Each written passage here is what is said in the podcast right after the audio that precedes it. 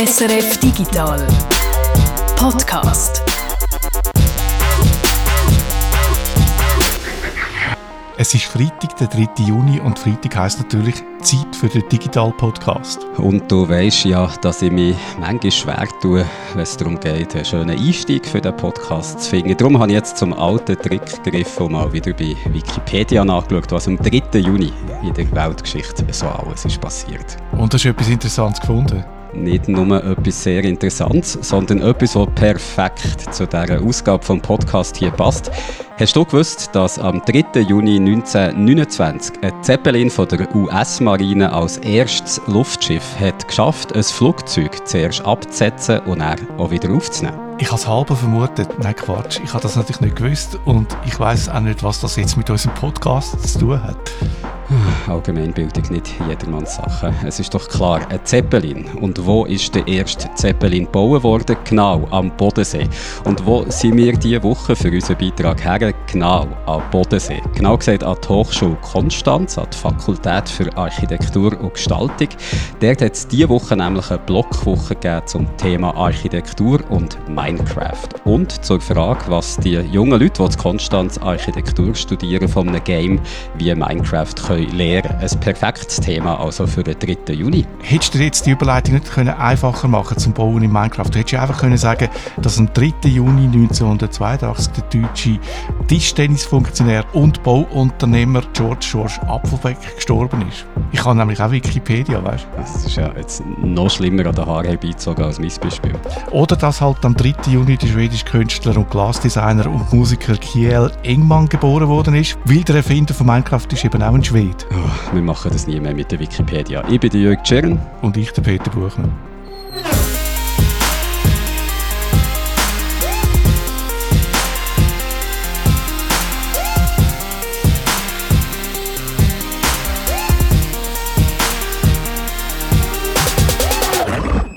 Zuerst aber noch zu einem ganz anderen Thema, das uns diese Woche beschäftigt hat. Ihr habt vielleicht auch schon gesehen, der Filter bei Snapchat, der viral gegangen ist, wo er aussieht, wie wenn er würde brüllen Und je mehr dass er lacht oder grinset, desto schlimmer, trauriger sieht er aus. Bei uns ist der Guido Berger. Überrascht dich das, wie gut bzw. wie echt er aussieht? Nein, mich überrascht das nicht so. Der ist zwar schon gut gemacht, oder? Und er macht es ja auch in Echtzeit, was immer äh, schwieriger ist, als wenn man äh, Zeit hat, um das rendern oder äh, zu bearbeiten. Aber so schwierig ist dann trotzdem nicht, so einen Filter zu machen. Snapchat und all die anderen, oder TikTok und Instagram, die haben ja schon lange Filter, wo es gut können, das Gesicht äh, oder auch gerade ein, zwei mehr Gesichter, wo in die Kamera hineinschauen, erkennen und dann verändern, oder? Und da musst du dann einfach so ein bisschen Maulwinkel nach oben ziehen, die Augen ein bisschen rot einfärben, ein paar Falten um die Brauen und neben dem Maul setzen und dann ist es eigentlich schon fertig. Und ich finde jetzt auch gar nicht, dass der so echt aussieht. Oder verschiedene Leute haben mir gesagt, ach, das, sieht so echt aus und so, bei mir geht es irgendwie gar nicht. Ich finde eigentlich, dass der total klar eine Karikatur ist, oder? Also sehr übertrieben, äh, wie ein brüllendes Gesicht äh, aussieht und darum auf mich auch auf den ersten Blick eigentlich unecht wirkt der Grenzfilter, der beeindruckt dich nicht wahnsinnig, aber man kann schon sagen, dass die Filter immer besser werden. Merkt man bald nicht mehr, was echt ist und was nicht. Das sagen eigentlich immer so ein bisschen alle, oder? Das ist so ein Refrain, wo man immer wieder liest, bei jedem Beispiel eigentlich, wo man sich kann ausmalen kann. Sei es jetzt der äh, Crying Face Filter wie jetzt gerade, oder auch so die Deepfake-Videos, die immer wieder rumgehen, wo dann so ein Gesicht, ähm, sagen wir, es ist äh, im richtigen Leben, hat der Arnold Schwarzenegger geschauspielert und dann wird sein Gesicht durch den Willem Dafoe ersetzt oder so. Und dann finden die Leute eben auch wieder, ah, das sieht aus wie echt. Oder der Algorithmus, der GPT-3, wo einmal wieder umgeht äh, in den Medien, wo so Text schreiben kann, wo dann die Journalistinnen und Journalisten sich Sorgen machen, dass ihr Job jetzt nicht mehr sicher ist und man sie jetzt dann jederzeit gerade ersetzen kann. Oder äh, dann ist gerade kürzlich so ein DAL-I-Algorithmus äh, umgegangen, wo man kann per Text eigentlich sagen, was er für ein Bild soll aus dem Nichts generieren. Also man kann sagen, mach mir bitte ein Bild von einer Katze auf dem Mond und dann zack, macht der Algorithmus äh, eine Schwette von Bildern, wo dann eine Katze auf dem Mond sitzt. Und bei all diesen Beispielen sagen immer alle, das sieht aus wie echt, oder? Das ist jetzt äh, wie ein Text, der tönt, wie wenn das ein richtiger Mensch geschrieben hat, oder das ist ein Bild, das aussieht, wie wenn das jemand fotografiert hat. Und das stimmt einfach nicht, oder? Wenn man dann genau anschaut oder den Text genau liest, dann tönt der Text dann zwar schon wie ein richtiger Text, so die Form stimmt, aber der Inhalt ist dann, je länger der Text wird, desto grösser ein Schwachsinn, oder? Zeug, so sich direkt widerspricht, Zeug, so überhaupt keinen Sinn macht. Und bei den Bildern ist es eben auch so, oder? Wenn man ganz genau anschaut, auf die Ränder schaut, auf Detail schaut, dann, äh, dann sieht man dort eben eigentlich auch viele Fehler. Und das ist heute so, weil es eben technisch unheimlich anspruchsvoll ist, die, die Algorithmen, weil es sehr viel so künstliche Intelligenz braucht. Und in, in dem grossen Feld künstliche Intelligenz sagt man eigentlich schon seit etwa 40 Jahren, sagt man, es geht noch 10 Jahre und dann ist es dann perfekt, oder? Und das sagen wir aber jetzt schon seit 40 Jahren und darum ist eigentlich die Annahme, dass auch wenn man jetzt heute sagt, ja, in ein paar Jahren ist das dann alles perfekt und nicht mehr erkennbar, ist wahrscheinlich auch noch nicht korrekt. Also du glaubst nicht, dass wir bald an dem Punkt sind, wo man nicht mehr kann eine Fälschung von echten Video unterscheiden kann? Also ich glaube, wenn man nicht aufmerksam ist, dann sind wir jetzt schon an dem Punkt, oder? das muss man ehrlicherweise schon sagen, aber wenn man aufmerksam ist und äh, mit einem guten Auge drauf schaut, dann glaube ich, kann man noch lange die Fälschungen erkennen und sogar, wenn man dann in ein paar Jahren vielleicht trotzdem entgegen meiner pessimistischen Prognose an, an einen Ort ankommt, wo man die Fälschungen dann wirklich sehr, sehr gut aussehen, dann glaube ich, dann ist es eben immer noch so, dass man dann wahrscheinlich auch Software hat und Werkzeuge hat, wo dann eben immer noch können Fälschungen identifizieren identifizieren, auch wenn man es vom bloßen Auge dann vielleicht nicht mehr kann. Ich stelle mir das eigentlich eher so als so einen äh, Katz-Maus-Wettbewerb äh, vor, oder, wo dann die Fälschungssoftware wieder ein bisschen besser wird und aber auch dann die Erkennungssoftware entsprechend aufgerüstet wird. Also an dem Punkt, wo wir einfach gar keine Möglichkeit mehr haben, eine Fälschung von einem realen Video zu unterscheiden, an den können wir, glaube ich, noch sehr lange nicht. Viele Leute sind wahrscheinlich überrascht, wenn sie so einen Filter sehen und wenn sie sehen, wie gut das, das dann aussieht am Schluss.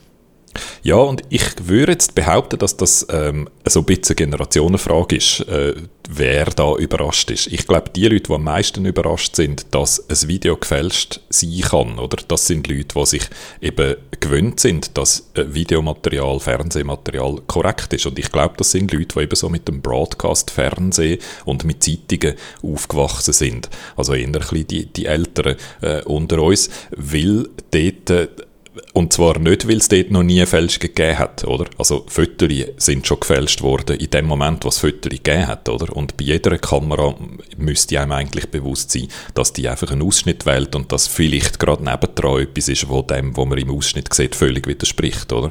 Also das ist eigentlich schon immer klar gewesen, dass Fotos und Videoaufnahmen nicht die Wahrheit muss sein. Aber Fernsehen und Zeitungen, ebenso im Broadcast-Zeitalter, haben uns, seit solange es sie gibt, immer und immer wieder gesagt, das, was man auf dem Foto sieht oder das, was man auf dieser Fernsehbildaufnahme sieht, das ist wahr. Oder? Und das haben sie auch ganz einen Haufen Regeln, wo das sicherstellt und versucht, die Glaubwürdigkeit dann auch auszufüllen. Und durch das haben wir eigentlich eine ganze Generation oder mehrere Generationen, die mit dem aufgewachsen sind und wo darum eben einem Videobild und, einem Foto und einer Fotografie einfach glauben. Und du würdest jetzt sagen, durch Digitalisierung hat sich das geändert. Bei den Jüngeren ist das nicht mehr so. Das ist so eine Vermutung, die ich habe. Das kann ich nicht belegen, oder? Aber ich habe so wie das Gefühl, Digital Natives, die, die aufgewachsen sind, eben mit Snapchat und Instagram-Filter und TikTok, wo ihr das ganze Leben lang eben das kennen und wo wissen, dass es einen Photoshop gibt und so, sie sind sich eben gewöhnt, dass sie die ganze Zeit mit Fotos und Videos konfrontiert werden auf anderen Kanälen eben als Broadcast-Fernsehen, sondern eben auf Social-Media-Kanälen, wo total klar ist, dass die Fotos verändert worden sind oder verschönert worden sind oder dass etwas aus dem Hintergrund entfernt worden ist oder dass etwas zusammenmontiert worden ist. Und sie sehen den ganzen Tag in ihrem Alltag ganz einen Haufen Bildmaterial, wo auch gar nicht den Anspruch erhebt, wahr zu sein, oder? sondern wo von Anfang an klar ist, ah, da hat jemand ein Katzengesicht auf sein Gesicht drauf montiert. Das hat ja nie behauptet, das sei, das sei wahr. Oder? Und von dem her, äh, glaube ich, äh, äh, habe ich so die, die, Vermutung einfach, dass die Generation ein Bild generell einfach viel weniger vertraut als die älteren Generationen, die das ihr Leben lang eintrichtert bekommen haben, dass das Bild im Fall die Wahrheit ist. Was heißt das jetzt für unsere Gesellschaft? Da kann man jetzt optimistisch oder pessimistisch sein. Oder? Die optimistische Einschätzung ist, die sind gut gerüstet, oder? Die gehen nicht auf jede Manipulation rein, weil sie erwarten, weil sie damit rechnen, dass auch mal könnte manipuliert sein und die wissen, dass sie müssen aufpassen und eben genau anschauen, so wie ich das vorher beschrieben habe.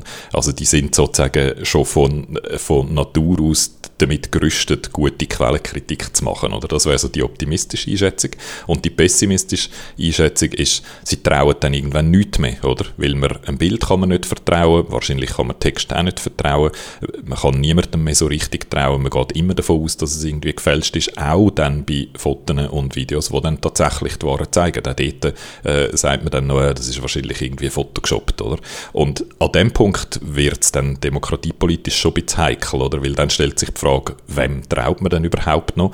Da gibt es dann nicht mehr viele Alternativen. Entweder sind es dann Rattenfänger, also das würde so richtig Populismus gehen, oder es ist dann so Tribalismus, oder man glaubt nur noch der eigenen Gruppe, einem eigenen Umfeld, seinen eigenen Freunden und igelt sich so ein in, sein, in seinem eigenen äh, äh, Realitätsverständnis.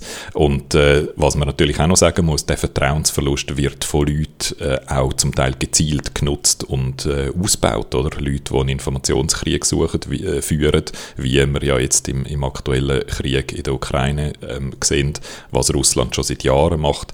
Dort geht es auch gezielt darum, eben so einen Vertrauensverlust mindestens zu verstärken oder, äh, oder weiter auszubauen. Und das wäre dann eher so eine, eine pessimistische Einschätzung. Und meine Hoffnung ist, dass es die Zukunft dann wahrscheinlich irgendwo zwischen den beiden Extremen liegt und ein bisschen mehr auf der äh, optimistischen Seite. Die junge Generation lässt sich dann wieder beeinflussen auf Instagram durch äh, Fotomodelle, wo, wo photoshoppt worden sind, die eine Figur haben, die sie gar nicht haben.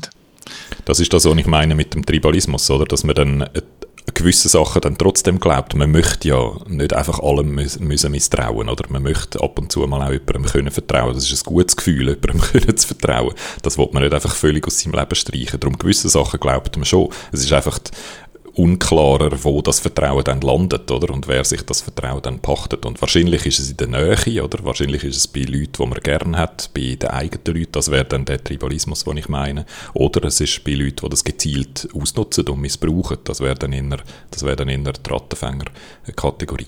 Oder hoffentlich ist es auch bei unabhängigen Leuten, die nach wie vor das wichtig finden, die Wahrheit zu zeigen, so wie sie ist und das Vertrauen sich zu erarbeiten.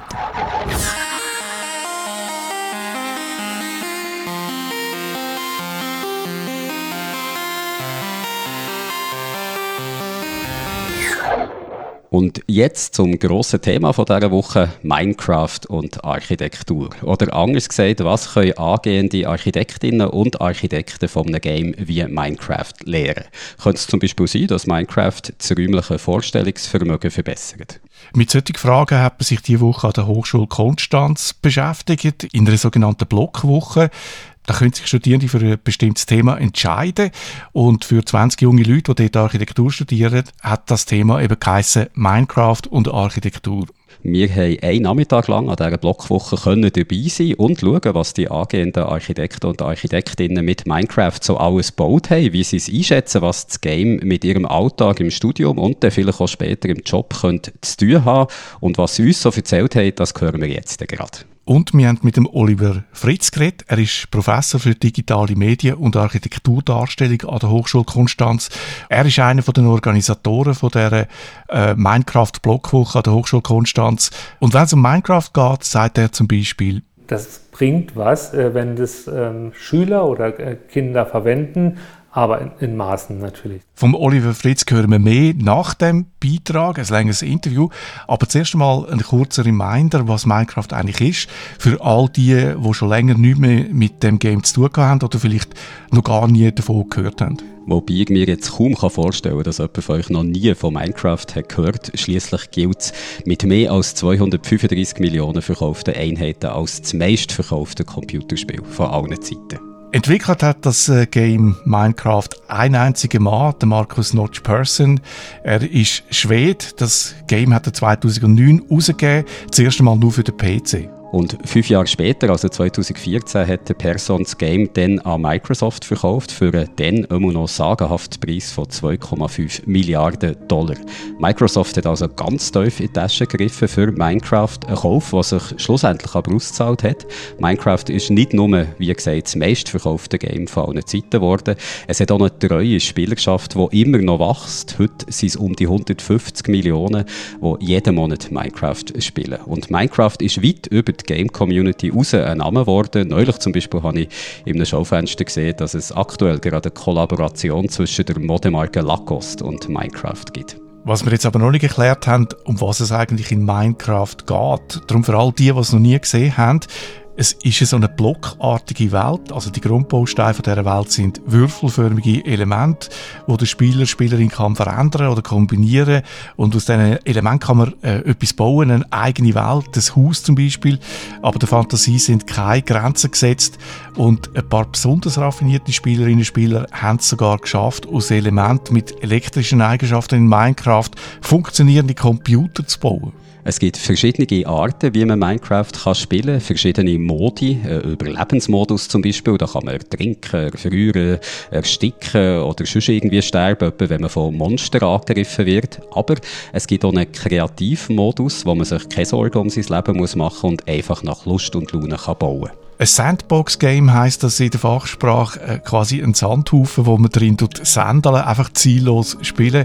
Der Julian, einer der Studenten, der an dieser Blockwoche mitgemacht hat, hat das sehr schön auf den Punkt gebracht. Ja, man befindet sich praktisch wie in einem Sandkasten. Man hat alle Werkzeuge gegeben, man hat eine Schaufel, einen Eimer und so weiter. Mit diesen Werkzeugen kann man sich frei ausleben und ohne Ziel versuchen, praktisch zu machen, was man will. Man spielt praktisch vor sich hin, ohne dass man wirklich ein Ziel kennt. Und ich glaube, das ist so der Kerngedanke von einem Sandbox-Game, dass man ohne Ziel einfach drauf losbaut. Dabei muss man nicht immer auf die Gesetze der Physik Rücksicht nehmen, so wie im richtigen Leben. Aber das hören wir jetzt gerade noch von den Architekturstudentinnen und Studenten, die sich zu Konstanz diese Woche intensiv mit Minecraft haben auseinandergesetzt 20 Studierende aus verschiedenen Semestern sitzen in Gruppen verteilt, zusammen dann an Tisch. Und mich hat natürlich Wunder genommen, was die jetzt da gerade machen. Wir spielen hier gerade so mit fünf, sechs Leuten zusammen und bauen alle parallel in einer Welt zusammen und haben unser kleines Dorf aufgebaut, unsere eigenen Häuser gemacht, unsere ganzen Wälder gebaut. Also man kann sich da wirklich austoben. Am Anfang hat jeder ein Wohnhaus gemacht mit seinem Wissensstand und jetzt bauen wir das einfach aus. An meiner Stelle mit einem Zoo, weil es hier so herrlich viele Tiere und generell Möglichkeiten in Minecraft gibt, einfach etwas zu bauen. Jetzt gerade ähm, baue ich zum Beispiel eine Achterbahn und tue mich einfach kreativ etwas äh, verwirklichen. Einfach das, worauf man Lust hat, kann man dort drauf bauen. Das sind der Alexander und der Anna. Er studiert Architektur im fünften, sie im zweiten Semester und äh, sie spielen zusammen mit ihrem Team einfach Minecraft, so wie es gedacht war. Sie arbeiten an einer eigenen Welt. Ein Tisch weiter hockt eine Gruppe, die sich ein ganz spezielles Ziel hat gesetzt. Sie wollen Minecraft nämlich mit der Software vergleichen, die Architekten, Architektinnen sonst im Alltag so brauchen. Unser Projekt gerade ist, dass wir versuchen, den Zusammenhang zwischen BIM und Minecraft herzustellen, beziehungsweise zu suchen, ob es dort überhaupt Gemeinsamkeiten gibt. Dazu haben wir jetzt uns gestern damit auseinandergesetzt, ähm, wie man Möbel und Räume in Minecraft darstellen könnte und wie das Ganze in einem BIM-verwandten Programm wie Archicad funktionieren könnte. BIM, das steht für Building Information Modeling, haben wir hier im Podcast auch schon darüber geredet. Also eine Praxis, die in der Architektur oder ganz allgemein beim Bauen immer mehr zur Anwendung kommt, dass man ein Computermodell hat, das einem die Planung, der Bau und später auch die Bewirtschaftung von einem Gebäude oder einem anderen Bauwerk ermöglicht. Alle Daten, es für die Planung, der Bau und die Bewirtschaftung braucht, die werden digital erfasst in einem virtuellen Modell, einem digitalen Zwilling, kann man sagen. Und so können die Architekten, aber auch die Ingenieurinnen, die Statiker oder die Haustechnikerinnen. Und wenn es sonst im Bauwesen so alles braucht, die können alle an diesem digitalen Modell zusammenarbeiten. In Minecraft ist das ähnlich. Der kann man zwar allein spielen, wenn man will, aber eben auch mit anderen zusammen, die auf dem gleichen Server wie man selber drauf sind. Etwas, was der 19-jährige Moritz, der im vierten Semester Architektur studiert, bei herkömmlicher Architektursoftware vermisst. Was ich äh, gut finde an Minecraft, dass man halt ähm, so zusammen connected auf einem Server sozusagen so jetzt zusammen an verschiedene Dingen bauen kann, was man halt selten so in CAD-Programmen machen kann. Äh, man hat halt diesen einen Charakter, der da, sage ich mal, rumfliegt und man sieht sich gegenseitig, was ich eigentlich ganz schön finde. um die äh, Unterschied zwischen BIM und Minecraft zu erforschen, bauen Julian und sein Team gerade ein bekanntes Gebäude an, in, einmal in Minecraft und einmal mit einem BIM-Programm. Die neue Nationalgalerie von Mies van der Rohe ist ein markantes Museum zu Berlin aus den 60er Jahren. Das ist eigentlich noch gut geeignet für Minecraft, weil es hat äh, große Flächen, es ist sehr geometrisch aufgebaut und das kann man natürlich im Minecraft nachbauen. Man muss einfach Kompromisse eingehen, man kann die Maße nicht genau einhalten, weil ein Würfel in Minecraft immer einen Meter groß ist. Mit BIM-Software kann man das alles sehr äh, präzise nachbauen. In der BIM-Software gibt es so eine Library, eine Bibliothek mit Möbeln, wo man dann das Haus kann ausstatten kann. Im Minecraft wird es da problematisch bei der Innenausstattung, beim Bad oder bei den Möbeln. Theoretisch haben wir jetzt verschiedene Musterräume aufgebaut. Wir haben erst eine Liste gemacht, was zum Beispiel in Musterbad reinkommt, in Musterküche und so. Und dann probiert die in Minecraft nachzubauen. Und natürlich war, konnte man in Minecraft nicht einfach ein Spülbecken nehmen oder eine Dusche, sondern musste dann halt kreativ werden, wie man das am besten darstellt. Als Dusche hatte Daniel eine Falltür in Minecraft äh, gebraucht und für ein Nachtischli hat dann umgekehrt Stege, einen Stegentritt müssen anheben Wobei es natürlich auch in Minecraft zum Bauen so Standardelemente gibt, wo man darauf kann zurückgreifen kann, wenn man ein Dach bauen zum Beispiel oder einen Stegen oder eine Wang. Da gibt es, wie gesagt, vorgefertigte Elemente dafür. Für die 24-jährige Susanne, die im vierten Semester studiert, ist das aber manchmal eher ein Nachteil. Also ich denke, wenn es dann so zu den ganz genaueren Formen geht, wenn man jetzt ein Dach bauen möchte oder irgendwas, dann hat man halt so Treppenstufenteile Teile und die benutzt man halt, aber man kann jetzt nicht wirklich ins Detail gehen. Also die Wand hat ja dann immer die eine gewisse Stärke und da ist man dann halt schon ein bisschen eingegrenzt. Man sagt bei Minecraft eingrenzt, sagt Susan da dazu. Es gibt eben grosse Unterschiede zwischen Minecraft und Profi-Architektursoftware. Mit Minecraft baut man anders als richtige, in Anführungszeichen, Architekten und Architektinnen. Und das ist etwas, was mir viel von den angehenden Architektinnen und Architekten haben gesagt, als ich da an der Hochschule Konstanz mit ihnen reden konnte. Bauen in Minecraft, das macht zwar viel Spaß, aber mit richtiger Architektur oder richtiger Architektursoftware können wir das nicht vergleichen. Ich denke, der Hauptpunkt ist, dass das Spiel einfach viel zu simpel ist, dass wir auf Dinge eingehen müssen, die in Minecraft absolut gar keine Rolle spielen. Und die Wände, man muss keine Wanddicken bedenken. Dadurch, dass das Spiel sehr einfach gehalten ist, mit den immer gleich großen Blöcken, kann es schon teilweise ein falsches Bild geben, zum Beispiel, dass diese Höhe nicht immer gleich ist oder dass einfach viel, viel vielfältiger ist und natürlich die Materialität ist hier auch sehr einfach dargestellt und das ist natürlich in Realität auch viel komplexer oder die ganzen Details wie ein Fensteranschluss oder so ist hier natürlich auch sehr einfach gehalten und das ist äh, deutlich komplexer in der realen Welt. Ich finde bis jetzt, dass Minecraft und Architektur irgendwie so zwei Sachen sind für mich und nicht irgendwie zusammen. Man kann zwar in Minecraft bauen und sein Haus irgendwie hinstellen, aber man kann ja auch die Blöcke irgendwo in die Welt und in die Luft reinsetzen und die schweben. Im echten Leben funktioniert das ja nicht. Deswegen ist es für mich so, das passt nicht ganz so gut zusammen. Da haben wir jetzt der Reihe nach der Aaron, Hanna und Nicole gehört, wo eben alle finden, dass man Minecraft nicht mit richtiger Architektursoftware vergleichen kann. Mit Minecraft sagen wir schnell und können unkompliziert etwas bauen, sagt Julian. Wir saßen nämlich schon den ganzen Vormittag irgendwie so dran, Grundrisse und Schnitte rauszusuchen, um gute Maße zu bekommen, das Ganze sowohl in Minecraft als auch in CAD parallel dazu aufzubauen. Und wir merken in beiden ähm, Programmen, dass es Vorteile und Nachteile gibt. In Minecraft kann man zum Beispiel relativ schnell ähm, Blöcke setzen, schnell Wände setzen. Das natürlich aber eben auf Kosten der Genauigkeit und der Präzision, was man in zum Beispiel Archicad oder anderen CAD-Programmen relativ detailliert machen kann, aber dafür halt wieder länger braucht, um wirklich zum Beispiel eine Wand zu setzen, inklusive Deckenhöhe, Wanddicke und so weiter. Das ist durch die Einfachheit der Blöcke in Minecraft zum Beispiel zwar grob, aber schneller machbar. Minecraft ist aber auch noch in einer anderen Hinsicht schnell. Man ist praktisch in der First-Person-Perspektive, man sieht es sofort, man kann sich darin bewegen, wo man natürlich im Studium bzw. in anderer Software erstmal großartig aufwendige Renderings machen würde. Um sich da drin zu bewegen. Hier geht das natürlich ganz schnell. In Minecraft hat man die Perspektive von einem Gamer, von einer Gamerin, meint also der Alexander. Man sieht sofort, was man dort baut, kann sich auch darum bewegen. Bei anderen CAD-Programmen, also Software, die die Architekten, Architektinnen sonst so brauchen, da geht es nicht so leicht. Da muss man so eine 3D-Ansicht zuerst rendern, also sie berechnen und das dauert natürlich immer ein Zeitchen. Allerdings auf einer gewissen Ebene wird sich Setting, Programm und Minecraft eben doch wieder ähnlich sein, hat mir der 21-jährige Christopher gesagt, der im vierten Semester studiert. Beides, die CAD-Programm und Minecraft, die sind nämlich gleichermaßen abstrakt, so wie die Architektur an und für sich ja eigentlich etwas Abstraktes ist. Also was man natürlich vermisst in Minecraft sind richtige Wandstärken. Einem, die sind natürlich viel zu dick, wenn man das jetzt mit einem realen Gebäude vergleicht. In der Form ist es natürlich abstrahiert, wobei man auch sagen muss, dass gerade auch beim Entwerfen hier an der Uni oder so mit der CAD-Software, alles, was man da erstellt, ist ja letztendlich auch abstrahiert. Und Architekturpläne sind auch abstrakt, wenn man so will.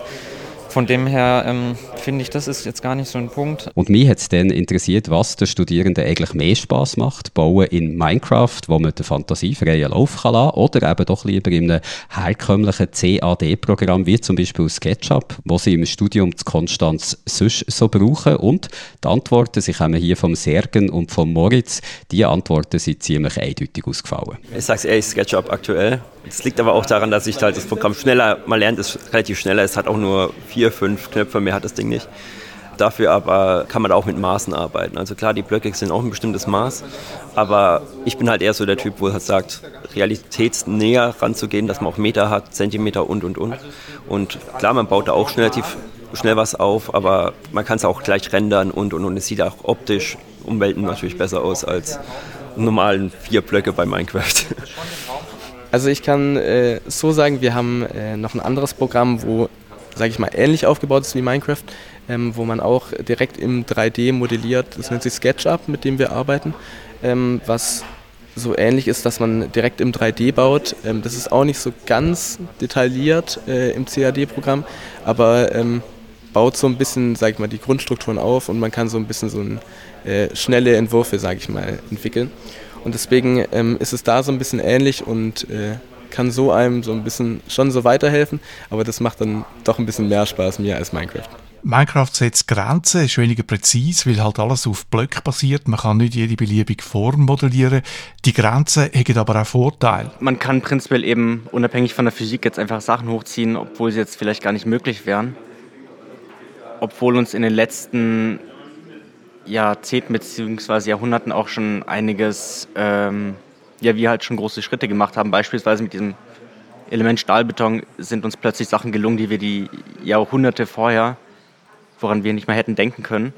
Und wenn man versucht, mit Minecraft diese Innovation und diesen Gedanken, diese Kreativität anzutreiben, denke ich, dass schon möglich sein kann, dass man jetzt wirklich auch unabhängig von Physik und physikalischen Gesetzen wirklich auf Ideen kommt, die vielleicht noch in andere Richtungen führen könnten dass man jetzt beispielsweise ähm, Elemente so anordnet, wie es bisher gar nicht vorhanden wäre. Und man dann auf die Idee kommt, ach komm, das könnte ich eigentlich mal erforschen, ob das wirklich vielleicht tatsächlich sogar umsetzbar ist. Weil in Minecraft Sachen möglich sind, die in der realen Welt eben nicht möglich sind, kommt man auf neue Ideen wo man dann vielleicht eine Lösung findet in der Realität. Und der Vorteil ist, man denkt dann nicht einfach traditionelle Linien entlang, schon von Anfang an nur an das, was eben schon immer möglich war.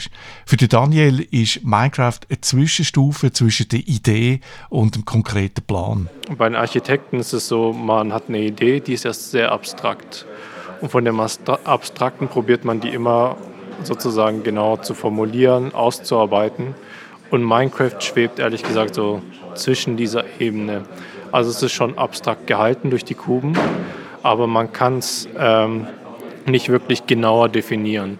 Es ist halt ehrlich gesagt so in einer Zwischenebene zwischen äh, schon gebauten sozusagen und abstrakten sozusagen eine Idee, die man erstellt dass man bei Minecraft schnell etwas ausprobieren kann und auch, dass man die Steuerung vom Game so schnell begreift. Das ist für einen 27-jährigen Sergen, der im vierten Semester studiert, für ihn ist das ein grosses Plus von Minecraft. Ich sag's ehrlich, ich finde es sehr interessant. Ich bin eher der Sims-Typ gewesen, gebe ich ehrlich zu.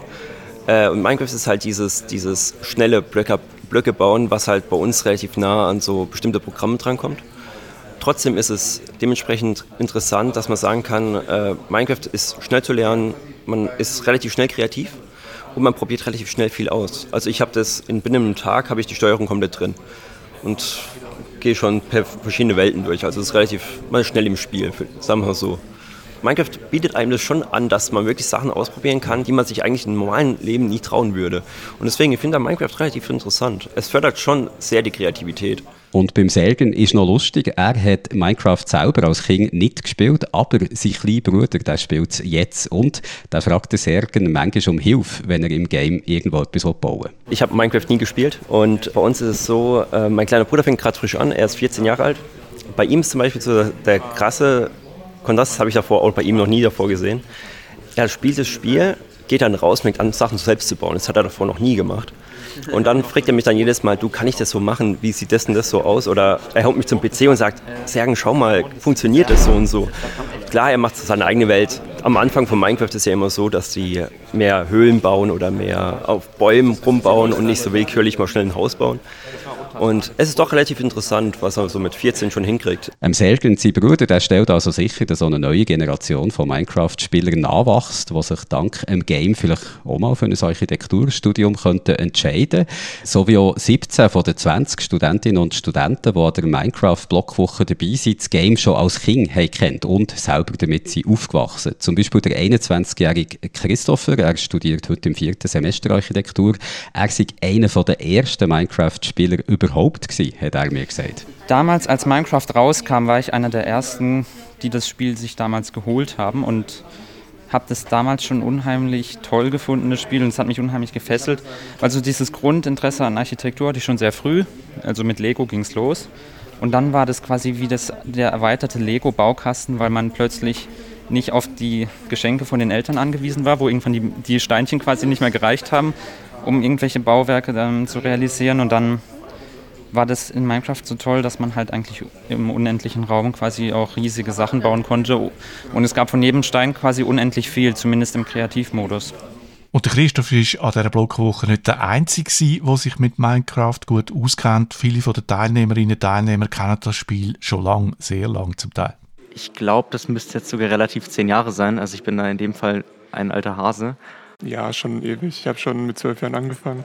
Und als ich gesehen habe, dass der Kurs angeboten wird, haben wir natürlich alle nicht lange gezögert. Ich habe so vor zwei, drei Jahren angefangen damit. Also definitiv kein Profi drin. Als ich angefangen habe, haben wir öfter gespielt und dann wieder nicht. Und jetzt zu dem Workshop habe ich so vor ein paar Wochen wieder angefangen, da ein bisschen reinzukommen. Wer erst seit zwei Jahren in Anführungszeichen Minecraft spielt, der schämt sich schon fast ein bisschen. Dabei habe ich das Gefühl, trainiert man in dieser Zeit sein räumliches Denken, das Vorstellungsvermögen wirklich intensiv.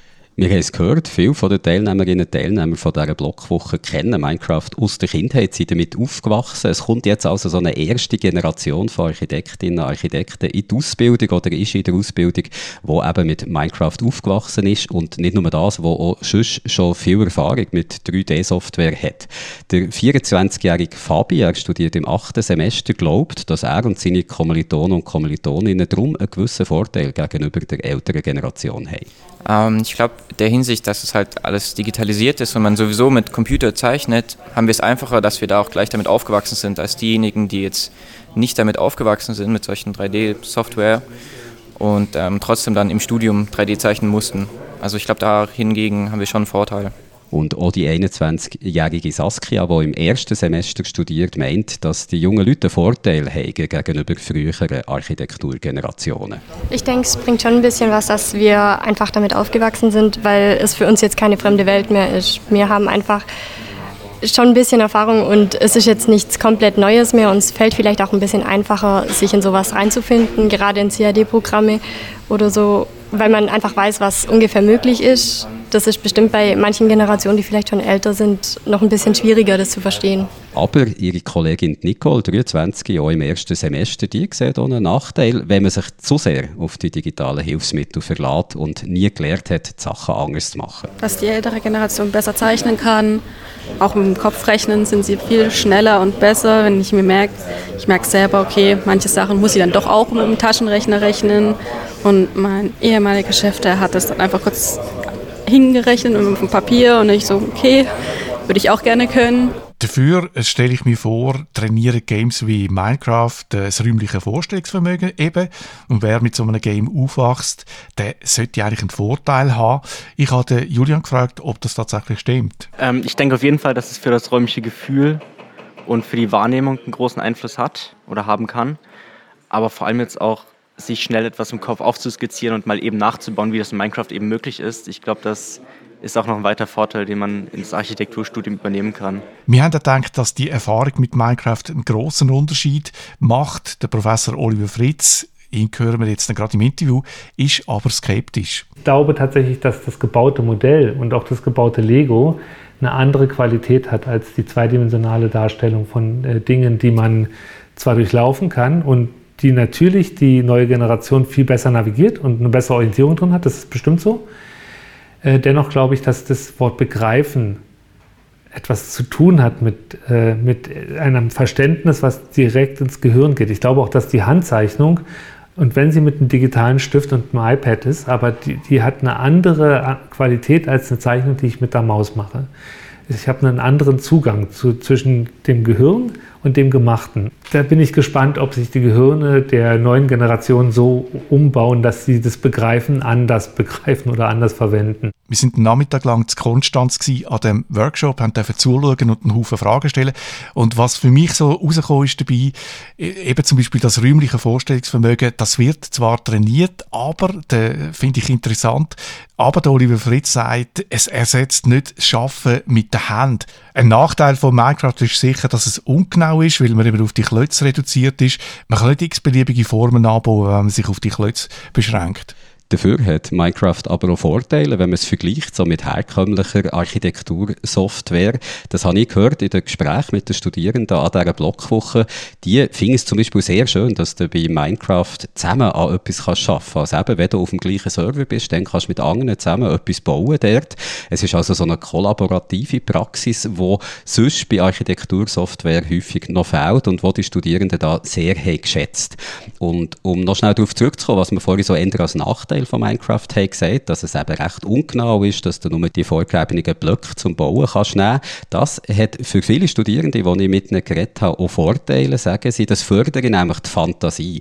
Und zwar, weil du nicht immer an das musst denken, was du sonst beim Bauen als Architekt, Architektin so musst denken. Also die ganze Statik und dass da vielleicht noch ein Trägerelement her muss, ohne sich jetzt immer müssen zu überlegen, ja, ist denn das in der Praxis so äh, tragfähig im wahrsten Sinne des Wortes?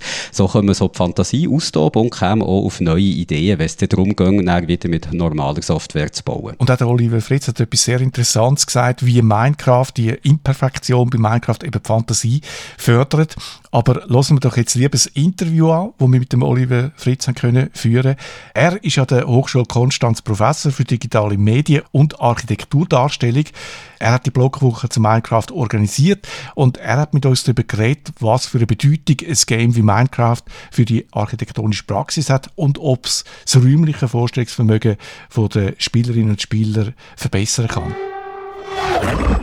Wir sind hier an der Hochschule Konstanz zusammen mit dem Professor Oliver Fritz. Er ist Professor für digitale Medien und Architekturdarstellung hier an der Hochschule und er führt in dieser Woche eine Blockwoche durch, wo es um Minecraft geht, also das Spiel Minecraft und Architektur. Der Oliver Fritz wird uns noch genauer erklären, was das dort genau gemacht wird in dieser Blockwoche. Aber zuerst mal vielen Dank, Oliver Fritz, dass wir hier sein durften. Wir haben schon ein bisschen mit den Studierenden gesprochen, die da bei dieser Blockwoche mitmachen. Zu aller, allererst würde es mich aber interessieren, wie ist eigentlich die Idee entstanden, äh, so eine Blockwoche durchzuführen?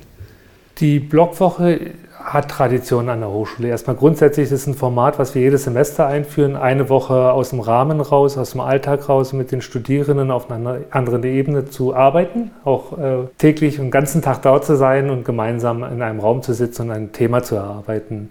Ich habe gerne Themen, die tatsächlich nicht nach außen gehen, also nicht die Exkursion, die es auch als, als Blogwoche gibt, sondern ich arbeite gerne in Workshops an der Hochschule und nehme ein Thema, was dann natürlich im digitalen Bereich ansässig ist, weil ich ja die Professur in dem Bereich habe Und wir haben schon mehrere Male uns um das Thema Computerspiel und Architektur beschäftigt. Das ist nicht das erste Mal.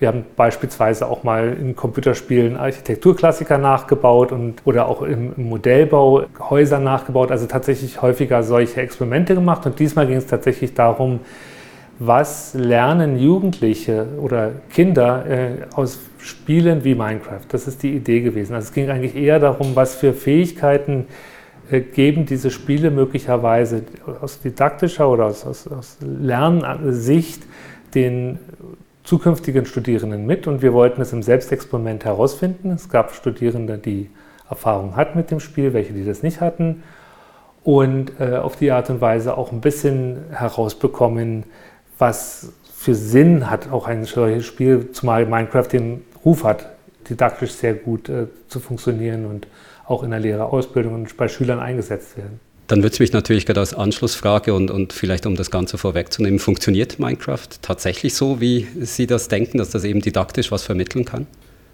Auf jeden Fall. Also äh, der, der Punkt ist der, was wird vermittelt. Also natürlich egal, was ich mache, es wird immer irgendetwas vermittelt, ein Stück weit. Ich denke, es ist ein Programm, was ähm, was wir uns unter diesem Aspekt der vor allem der räumlichen Darstellung, des räumlichen Vorstellungsvermögens, das ist ja etwas, was, der, was dem Menschen in einer gewissen Art und Weise mitgegeben wird, aber auch trainierbar ist. Das ist definitiv so. Das ist auch ein bisschen der, die Aufgabe in meinem Fach, dieses, diese Dinge zu unterrichten und äh, zu unterrichten, wie ich zum Beispiel Raum auf dem Plan darstelle oder andersrum, wie ich einen Raum interpretieren kann aus einer Plandarstellung und so weiter.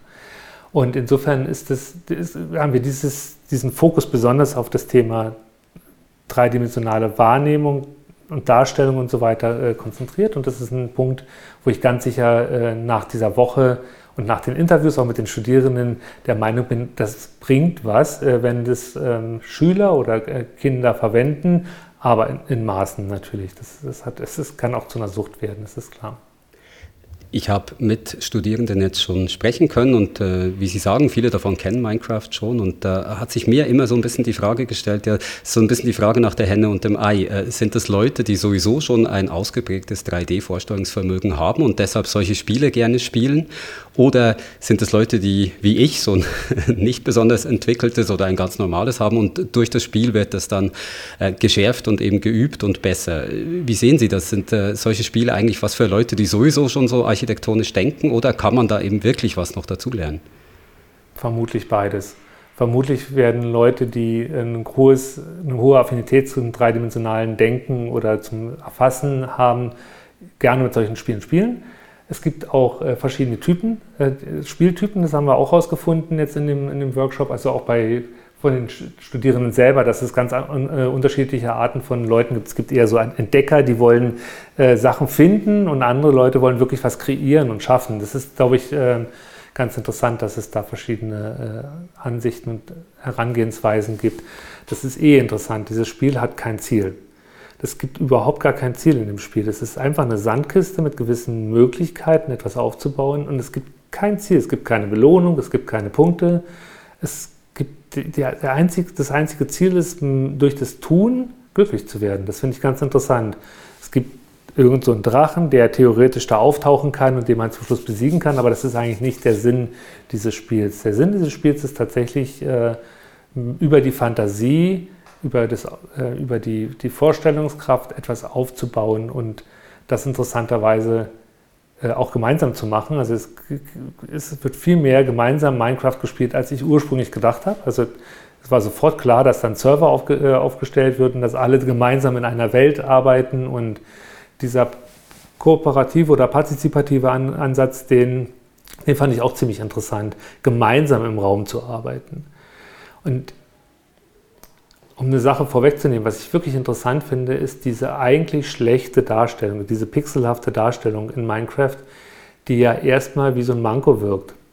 Und in der Diskussion ist herausgekommen, also finde ich auf jeden Fall, dass das möglicherweise etwas bewirkt. Und zwar, dass das bewirkt, dass man anfängt, sich diese Räume tatsächlich vorzustellen. Wenn sie sehr konkret gewesen wären, mit genauen Reflexionen und den perfekten Materialien und so weiter, dann würde überhaupt gar keine Fantasie mehr entstehen. Also insofern glaube ich vor allem, dass es ein Spiel ist, was sehr viel Fantasie ähm, auslöst, bewirkt. Bei den konventionellen CAD-Programmen kann man nicht gemeinsam in einer Welt gleichzeitig arbeiten, wie das bei Minecraft möglich ist. Doch, das geht auch. Das geht auch, ähm, aber nicht so, äh, dass man den anderen beispielsweise sieht. Also man sieht ja die anderen Avatare, die dort rumlaufen und da steht der Name drüber und so weiter.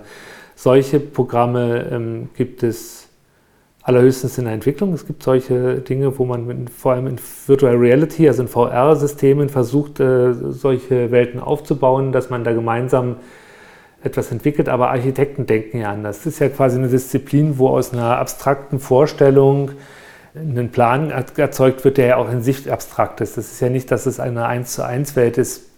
Natürlich kann man dann visualisieren, aber das macht man ja, des Verkaufes wegen. Also man möchte gerne diese Sache verkaufen. Man baut nicht in dem Sinne, so wie in Minecraft, die Wand auf mit von Stein zu Stein. Und das ist eine andere, eine andere Mentalität, die dahinter steht und auch eine andere Art des planerischen Handelns. Wie kollaborativ ist eigentlich Architektur? Das mal so als Seitenfrage gestellt. Also der Prozess hier bei den Studierenden, die arbeiten eben zusammen in der gleichen Welt, die arbeiten zusammen zum Teil an den Gebäuden. Wie ist das denn in der Praxis? Arbeitet da der Architekt, die Architektin eher alleine für sich und am Schluss wird das dann irgendwie präsentiert oder ist das von Anfang an, dass man gemeinsam arbeitet? Also ich kann es eigentlich fast nur in, in Teams. Ja, aber ähm, das liegt auch ein bisschen an der Größe des Projekts. Also ein Einfamilienhaus kann sich auch ein Architekt alleine lösen. Dann gibt es aber natürlich den Ingenieur, der äh, die Statik rechnet oder die ähm, Heizung und so weiter. Das sind natürlich dann andere äh, Gewerke, die dann auch von anderen äh, Ingenieuren berechnet werden. Aber in der Regel sind Architekten schon Teamworker. Wir arbeiten auch in, im Studium ganz viel in Teams, dass wir gemeinsam Projekte erarbeiten und jeder sozusagen eine gewisse Spezialisierung hat. Auf die Frage, die jetzt vorher schon gestellt worden ist bezüglich der, ob es Tools gibt, wo man kollaborativ arbeitet, das gibt es in einer gewissen Art und Weise auf einer anderen Ebene. Das ist eigentlich Building Information Modeling, BIM. Da gibt es natürlich schon einen Server, wo die Daten gemeins für, für gemeinsame Projekte liegen und gefiltert, je nach Interessen der einzelnen äh, Fachleute, ähm, heruntergeladen werden kann, bearbeitet werden kann und wieder reingespielt werden kann. Das ist vielleicht eine andere Art von Kreativität. Sie haben jetzt vorhin gesagt, dass äh, Minecraft halt äh, sehr reduziert ist. Es ist ja auch ein Spiel für Kinder, also es ist lang nicht so komplex wie ein normales CAD-Programm, dass das aber dazu führen kann, dass man eben mehr Fantasie braucht, um in diesen doch äh, sehr reduzierten Welten sich das vorstellen zu können. Das ist also ein Vorteil, den äh, Minecraft eigentlich gegenüber einem Programm hat, das man sonst für sowas verwendet. Gibt es noch andere Vorteile, die Minecraft hat? Wenn ich ein normales, klassisches CAD-System betrachte, dann habe ich eigentlich eine Situation, dass ich Geometrien habe, ausschließlich Geometrien. Und hier sind es sogar sehr reduzierte Geometrien, also das ist, was reduziert ist, aber dafür kann diese Geometrie beispielsweise warm sein, also sie kann brennen oder sie kann Wasser sein und so weiter. Das finde ich schon nochmal interessant und das, das, das, bedeutet, dass man auf eine andere Art und Weise eine Intelligenz in den, in den einzelnen Pixeln oder in diesen Blöcken hat. Das ist so auch in BIM möglicherweise gedacht, aber noch nicht gelebt, so richtig. Also das ist, man könnte sicher Wasserleitungen simulieren und so weiter, Wärmedurchgänge simulieren in, in diesem Building Information Modeling Themen. Das ist auch so gedacht, aber ähm, noch im seltensten Fall wirklich gelebte Wirklichkeit. Das ist tatsächlich bei Minecraft gelebte Wirklichkeit. Man arbeitet direkt mit diesen Dingen. Es gibt Tiere da drin, Menschen, die sich durch die Gegend bewegen. All diese Sachen, das ist natürlich eine Art von von anderen Systemen, wenn man so möchte. Umgekehrt gefragt, was haben die herkömmlichen äh, CAD-Programme für Vorteile gegenüber Minecraft, außer dass sie natürlich halt eben detaillierter und realistischer sind?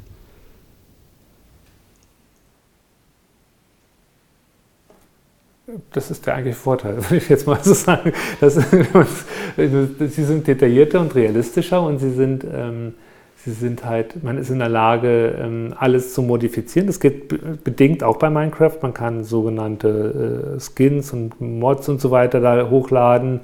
Das heißt, dass man dieses Spiel auch verändern kann. Auch über Scripting kann man einige Dinge äh, dort, das Grundsystem Minecraft bleibt bestehen, aber man kann gewisse Dinge dort in diesem System verändern. Bei CAD-Systemen ähm, haben wir eigentlich das Ziel, Ziel, einen Plan oder ein Modell zu bauen. Das ist, das ist schon mal ein Unterschied. Es gibt CAD-Systeme, die eher planbasiert sind, die versuchen tatsächlich eine 2D-Zeichnung zu erzeugen. Und es gibt ja die Systeme, die eher so wie jetzt Minecraft dreidimensional blockartig äh, Architektur aufbaut. Das ist dann eher sowas wie ein Lego. Und die ähm, haben verschiedene Vor- und Nachteile auch. Und die Idee bei einem Plan, bei der Zeichnung ist die, dass eigentlich nicht alles festgelegt sein muss, dass ich gewisse Dinge noch nebulös, vage halten kann. Dieses, dieses, diese Abstraktion im Planungsprozess, die ist ja total wichtig, weil das Architekturthema in, in dem Geniestreich zu lösen, das geht nicht, das ist viel zu komplex. Da gibt es viel zu viele Nebenfragen, die man erstmal lösen muss. Aber man kann so eine grobe Idee entwickeln und dann Stück für Stück, so eigentlich ist es ein Top-Down-Prozess, Stück für Stück schärfen und äh, die Probleme Stück für Stück dann auch lösen, bis dann zum Schluss der Plan scharf wurde. Und, ähm, und das ist das Interessante bei Minecraft, das bleibt bei einer gewissen Unschärfe stehen. Das finde ich eigentlich interessant und der Rest, der Rest passiert im Kopf. Das ist sehr spannend. Und äh, bei CAD darf das aber nicht so sein, weil es muss ja auf der Baustelle gelöst sein, das Problem, wenn es gebaut werden soll. Ne? Denken Sie denn, dass in der praktischen Anwendung Minecraft in Zukunft äh, eine Rolle spielen wird bei gewissen Leuten? Nein, glaube ich nicht. Ich glaube, dass eher die Tools ein bisschen wie Minecraft werden. Das, ist, das, das kann ich mir eher vorstellen. Diese Tendenz sieht man auch bei einigen Tools.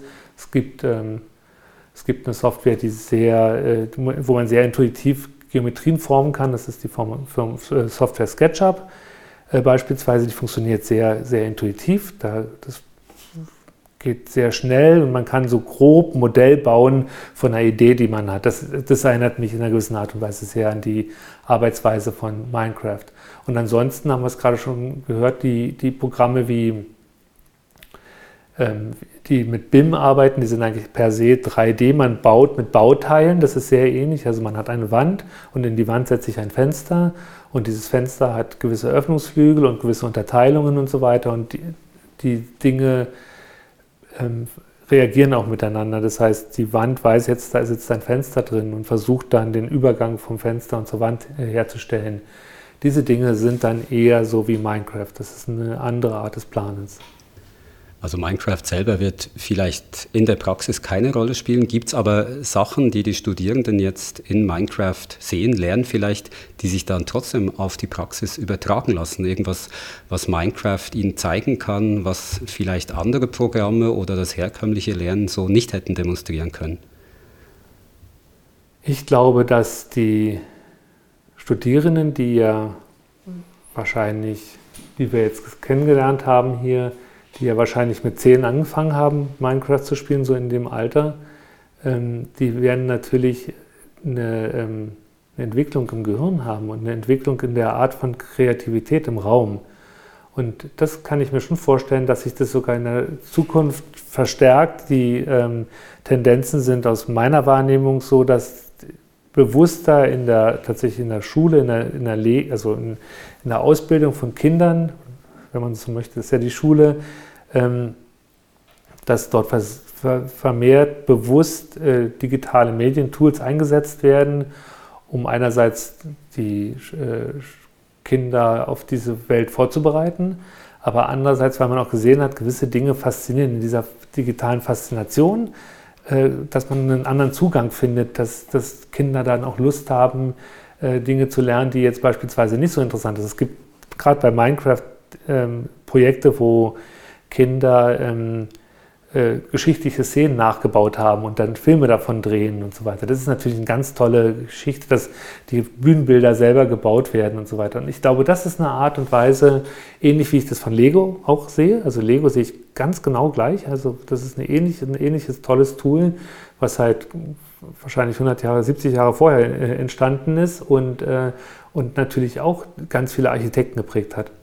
Das haben ja auch die Studierenden vorhin gesagt eigentlich. Also die meisten meinten, ja, sie hätten so einen intuitiveren Zugang zu digitalen äh, Technologien, zu digitalen Programmen, solchen Sachen, was äh, die äh, Vorgänger oder vielleicht ihre Eltern, die Elterngeneration noch nicht gehabt hätte, aber die hätten halt Legos gehabt und hätten so sich irgendwie so ein räumliches äh, Vorstellungsvermögen aneignen können. Äh, denken Sie, Minecraft ist so einfach so ein bisschen das moderne Lego? Ein Stück weit glaube ich, dass man das so sagen könnte. Ich glaub, bin mir nicht sicher, wir haben versucht zu recherchieren, wo, ob das auch die ursprüngliche Idee war. Das haben wir nicht herausgefunden. Also das haben wir nicht so klar herausgefunden, was tatsächlich der, der Startpunkt, die ursprüngliche Idee war. Die ist, glaube ich, bei Lego deutlich schärfer gewesen.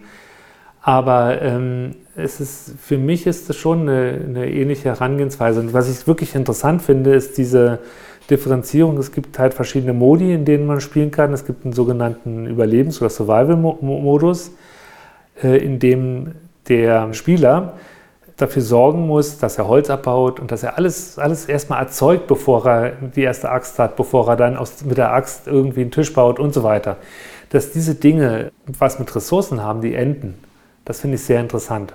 Das finde ich eigentlich besser vom, vom Ansatz her als die, der Kreativmodus, wo die Taschen voll mit allem unendlich viel sind und man eigentlich alles ähm, realisieren kann. Und das ist bei Lego auch, dass es endlich ist. Ich habe eine Kiste und dann sind die roten Steine irgendwann aus und dann muss ich mir überlegen, wenn ich jetzt dieses große Schiff bauen möchte, wie mache ich das ohne die roten Steine? Und das finde ich eigentlich interessant. Und deswegen mag ich eigentlich diesen Überlebensmodus etwas mehr und äh, finde das interessant, dass man da auch mit äh, endlichen Ressourcen arbeiten kann und das ist eigentlich sehr modern. Der Unterschied zwischen Lego und Minecraft ist ja, dass man bei Minecraft eigentlich eine zweidimensionale Ansicht hat, die aber einen dreidimensionalen Raum abbildet, in dem man sich bewegen kann. Das heißt, man muss eigentlich noch eine zusätzliche Anstrengung machen, um, um das zu verstehen, wie man sich in diesem Raum bewegt oder wie dieser Raum aussieht. Und das ist ja nicht das einzige Game, wo das eine Rolle spielt. Und wir haben uns eben gefragt, wächst eine Generation heran, die da einen Vorteil hat im räumlichen Vorstellen? Kann man das schon sagen? Hm, das ist eine interessante Frage. Ich bin da wahrscheinlich zu alt dazu, um sie wirklich zu beantworten. Ähm, wobei so alt bin ich nicht, aber ich glaube trotzdem, dass da, da ist eine interessante Frage hin. Ich glaube tatsächlich, dass das gebaute Modell und auch das gebaute Lego eine andere Qualität hat als die zweidimensionale Darstellung von äh, Dingen, die man zwar durchlaufen kann und die natürlich die neue Generation viel besser navigiert und eine bessere Orientierung drin hat, das ist bestimmt so. Äh, dennoch glaube ich, dass das Wort begreifen etwas zu tun hat mit, äh, mit einem Verständnis, was direkt ins Gehirn geht. Ich glaube auch, dass die Handzeichnung und wenn sie mit einem digitalen Stift und einem iPad ist, aber die, die hat eine andere Qualität als eine Zeichnung, die ich mit der Maus mache. Ich habe einen anderen Zugang zu, zwischen dem Gehirn und dem Gemachten. Und das ist da, glaube ich, das, da bin ich gespannt, ob sich die Gehirne der neuen Generation so umbauen, dass sie das Begreifen anders begreifen oder anders verwenden. Aber Begreifen hat tatsächlich was mit in, der, in die Hand zu tun, äh, zu nehmen zu tun. Und ich glaube, dass dieses Wort ganz bewusst so gewählt worden ist. Worin sich Lego ja von Minecraft oder anderen digitalen Programmen unterscheiden, ist, dass bei Lego hat man halt wirklich was Lego produziert. Also es gibt die Fenster, die Lego macht, es gibt die Türen, die kann man, man könnte sie selber natürlich probieren zu modifizieren irgendwie, aber das macht wahrscheinlich fast niemand. Bei Computerprogrammen, auch bei Minecraft, wäre es eigentlich möglich, solche Mods zu machen. Es gibt aber auch da die vorgefertigten Elemente, die man benutzen kann. Wie sehen Sie das bei den Studierenden? Probieren die als angehende Architekten, Architektinnen da selber so ein bisschen Kreativität reinfließen zu lassen und eigene Elemente dazu entwickeln oder nehmen die dann halt einfach, was das Spiel bietet, so wie man auch aus der Lego-Kiste nimmt, was drin ist? Also was ich wahrnehme und mitbekommen habe, jeder, und das sind auch die 14-Jährigen, äh, die mehr als ähm, zwei Monate Minecraft spielen, fangen an, irgendwelche Server zu installieren, gemeinsam diese Mods aufzubauen und so weiter, eigene Skins zu machen, sich selber Charaktere zu bauen. Ich, also das erlebe ich äh, auch äh, bei meinem Sohn beispielsweise. Der, der, ist der Weltmeister drin, diese ganzen äh, Skins aufzubauen und so weiter. Das ist, das ist, glaube ich, eine große Faszination, auch dort an der Stelle kreativ zu werden. Auch das ist, spricht wieder für das Spiel, finde ich, dass das nicht fertig ist, sondern dass man eigentlich in diesem Sandkasten anfangen kann, alles so zu formen und den Rest, wie, wie ich schon gesagt habe, macht, glaube ich, dann die Fantasie äh, daraus. Sie haben jetzt gerade gesagt, dass Ihr Sohn äh, Minecraft spielt. Kommt er manchmal zum Vater, der Architekt ist und will so ein paar Tipps, wie er was bauen kann? Nö, macht er nicht, nein. Also er äh, der ist da vollkommen eigenständig. Also jetzt beim Server aufsetzen habe ich mal kurz mit drauf geschaut, aber das hat er auch hingekriegt. Also nein, das ist tatsächlich so gebaut, dass die, dass die, ähm, das ist wirklich kindgerecht gemacht. Man kommt da auch äh, in erste Schritte des Programmierens rein und so weiter. Das, ich finde das eigentlich alles ganz interessant aufgesetzt und es wirkt für mich wie, ähm, ja, wie auch Lego-Technik und so weiter verschiedene Sparten hat und verschiedene äh, Tiefen, in die man eindringen kann.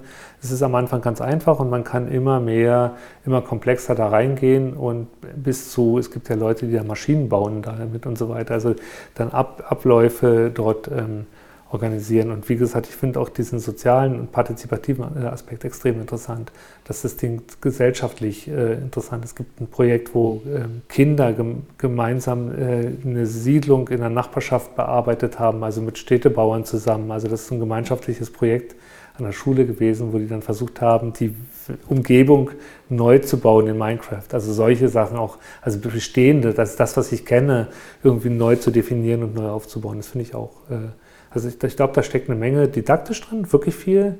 Und das ist auch der Sinn dieses Spiels. Und ich glaube, dass man da nicht, dass man kann da auch lernen für Planungstools, das glaube ich auch, also sehr viel sogar. Aber ich denke nicht, dass die, dass die Idee so sein wird, dass man Minecraft transformiert zu einem Architektur-CAD-Programm oder sowas. Das wäre ein komischer Weg. Was sollen die Studierenden denn mitnehmen aus der Blockwoche im Umgang mit Minecraft, das sie dann vielleicht eben doch in der Praxis oder im Studium brauchen könnten? Wenn es darum geht, womit haben wir uns auseinandergesetzt, dann geht es darum, wir haben uns wirklich mit dem Entwerfen auseinandergesetzt. Was passiert beim Entwerfen? Was bedeutet räumliches Denken überhaupt? Wann entsteht das? Das, wir, das fängt ja schon mal mit an, wann fängt es überhaupt bei, beim Menschen an? Mit drei, vier Jahren, dass man anfängt, diese Dinge tatsächlich räumlich zu lernen, zu begreifen. Das Gehirn prägt sich dann in der Zeit aus und äh, sich mit diesen Dingen tatsächlich bewusst auseinanderzusetzen, bis zu dem Punkt, äh, was, warum finden wir das eigentlich nicht doof, dass das so abstrakt ist, sondern äh, gingen in einer großen Begeisterung damit um. Und wir haben dann diskutiert. Also ich glaube, das war eher so ein Diskussionsprozess und mal was zu nehmen, was eigentlich alle sehr gut oder die meisten sehr gut kannten, äh, zu nehmen und das mal unter einem anderen Aspekt zu beleuchten und zu sagen, was hat das eigentlich mit Architektur und vielleicht sogar mit dem, was ich geworden bin oder gerade werde, zu tun. Haben Sie den einzelnen Gruppen eine, einen Auftrag gegeben oder ein, ein Thema gegeben, das Sie bearbeiten sollen? Ja und nein. Also wir haben zum Anfang, wir, das mache ich gerne so, wir haben zum Anfang, erstmal hat sich jeder kurz vorgestellt, das kannte ja nicht jeder jeden, das sind ja in verschiedenen Semestern. Und die Motivation, warum man dieses Fach gewählt hat, das war ein Wahlfach, das konnte man sich aussuchen. Das Zweite, was wir dann gemacht haben, ist quasi, ich habe meine Motivation formuliert, warum wir das äh, gemeinsam machen. Und dann haben wir ein Speed-Dating gemacht. Das heißt, wir haben uns gegeneinander gesetzt und in so einem äh, immer ein, ein, Platz weiter hat jeder dem anderen eine Minute erzählen können, warum er was, was er ihn interessieren würde oder sie interessieren würde. Und dann hat, haben wir danach gesagt, ja, was gab es für Themen, was gab es für Schwerpunktthemen? Und diese Schwerpunktthemen sind dann an Tische gegangen und dann haben wir auf die Art und Weise sozusagen diese Themen herauskristallisiert. Einerseits die Geschichte von Minecraft, also wie ist es entstanden, dieses, äh, wie lernt man Raum, also das, dieses Thema war eine, dann diese Beziehung BIM zu Minecraft gab es einen Tisch, dann gab es einen Tisch, die sich mit dieser Server- und Kollaboration äh, beschäftigt haben und einen Tisch, die so eine Statistik gemacht haben, wer hat denn Minecraft gespielt, wer hat zum Beispiel Sims gespielt, das ist ein anderes, so ein äh, soziales Spiel. Und äh, wer hat gar nichts in der Art und Weise gespielt und wie schätzen diejenigen die entsprechenden Fähigkeiten, die für ein Architekturstudium entsprechend wichtig sind, ein? Die Blockwoche hat am Montag begonnen. Wir sprechen jetzt am Mittwoch am Mittag miteinander, also eigentlich genau in der Mitte der Woche. Was kommt jetzt noch auf die Studierenden zu? Was machen die jetzt noch? Ja, wir haben uns jetzt gedacht, nachdem wir jetzt dann äh, die Interviews abgeschlossen haben, ähm, werden wir noch gemeinsam morgen den ganzen Tag nutzen, Spaß zu haben. Also die Idee ist wirklich eine große Welt aufzubauen. Die haben jetzt schon angefangen, dass wir gemeinsame Häuser bauen, wie, wie, wie es nicht geht. Also wir wollen eine richtige Siedlung gemeinsam bauen ähm, und äh, da auch ähm, tatsächlich das ein bisschen äh, genießen und, und ein bisschen Austausch zu haben.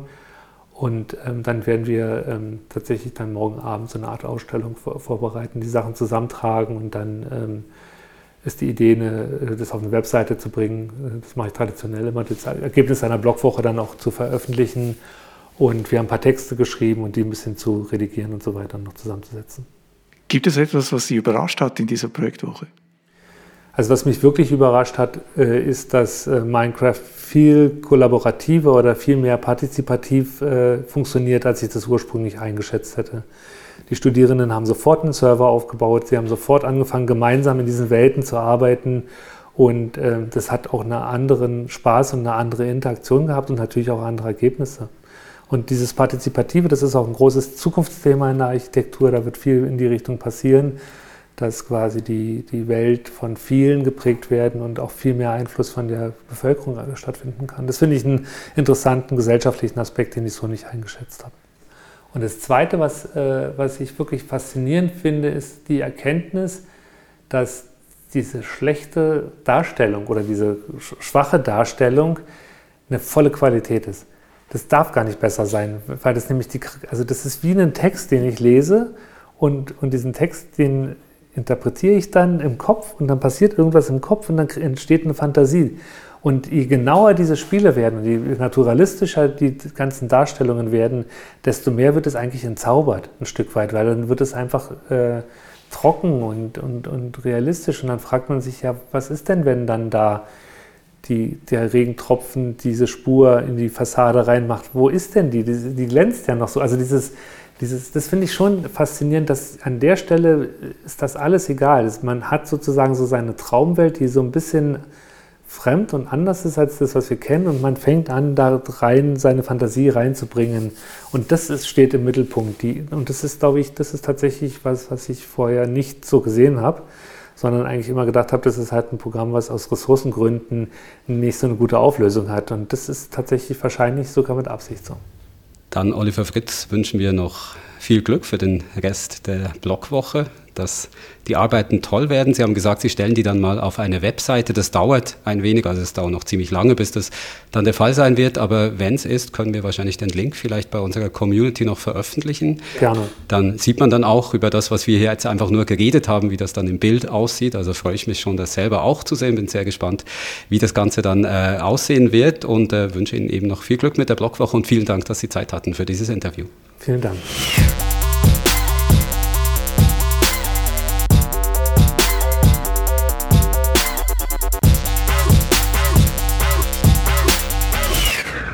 Feedback. Letzte Woche haben wir im Podcast darüber geredet, dass vielleicht auch rund ums Podcast hören in Zukunft mehr Daten von uns gesammelt werden, als das heute noch der Fall ist, wegen Spotify, wo zu einer der wichtigsten Plattformen für Podcast geworden ist und viel mehr von uns weiß als andere vergleichbare Plattformen. Und zu diesem Beitrag hat es auf unserem Discord-Server, SRF Geek Sofa heisst der, auf unserem Discord-Server hat es also ein Feedback gegeben, und zwar vom Hermi, wo der schreibt, ich hätte mir noch gewünscht, dass ihr erwähnt, dass man Podcasts nicht über Apple oder Spotify beziehen muss, sondern auch direkt vom Host via RSS-Feed. Der Umweg über Apple ist optional, hilft vor allem der Discoverability, schreibt er also, dass man einen Podcast gut finden kann.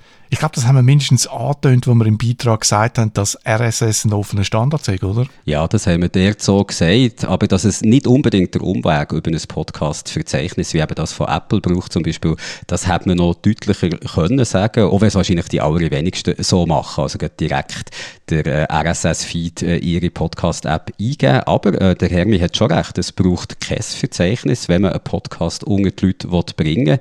Wenn man die Adresse vom RSS-Feed kennt, also quasi vom Newsticker, wo einem meldet, wenn eine neue Episode von einem Podcast rauskommt und wo man sich abladen kann. Wenn man die Adresse von diesem RSS-Feed kennt, dann kann man die auch direkt in eine Podcast-App eingeben und den Podcast eben direkt so beziehen und hören, ohne den Umweg über ein Verzeichnis müssen zu machen alle, die regelmäßig bei uns auf Discord äh, reinschauen, äh, etwas schreiben, haben die Ergänzung dort wahrscheinlich schon gesehen. Wenn ihr in Zukunft also auch zu denen wieder hören, wo alles gerade brandheiß erfahren, was wir da äh, sonst eine Woche später erklären, dann äh, macht doch mit bei unserer Community. Dann kommt jetzt zu unserem Discord-Server, SRF Geek Sofa, heisst der, wie gesagt, und den Link dazu findet ihr in den Show Notes von dem Podcast.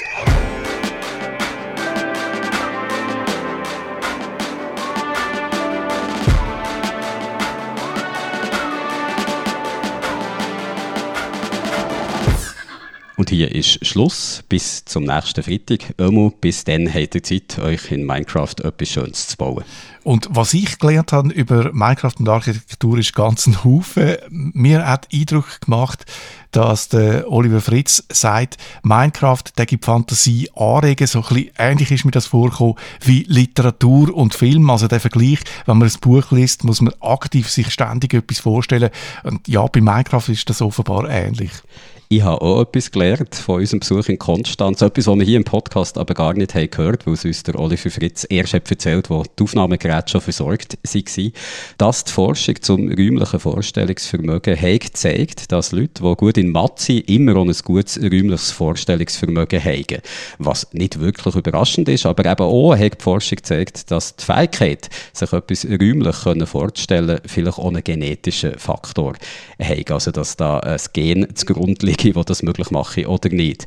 Der Oliver Fritz hat mir noch ein paar interessante Links geschickt rund um die Forschung um das räumliche Denken, zum Beispiel, wie man es bei Kindern fördern kann. Die Links stelle ich dann gerne noch im Podcast-Kanal von unserem Discord-Server. Da braucht es zum Glück nicht viel räumliches Vorstellungsvermögen dazu, das zu machen, weil ich glaube, mir fehlt da das nötige Gen dazu. Dann machen wir jetzt da gescheiter Schluss, bevor du da beim äh, Aufnehmen noch dich im Zimmer verlaufst oder auf den Stuhl gehst. Au! Ah! Ade miteinander. Tschüss zusammen.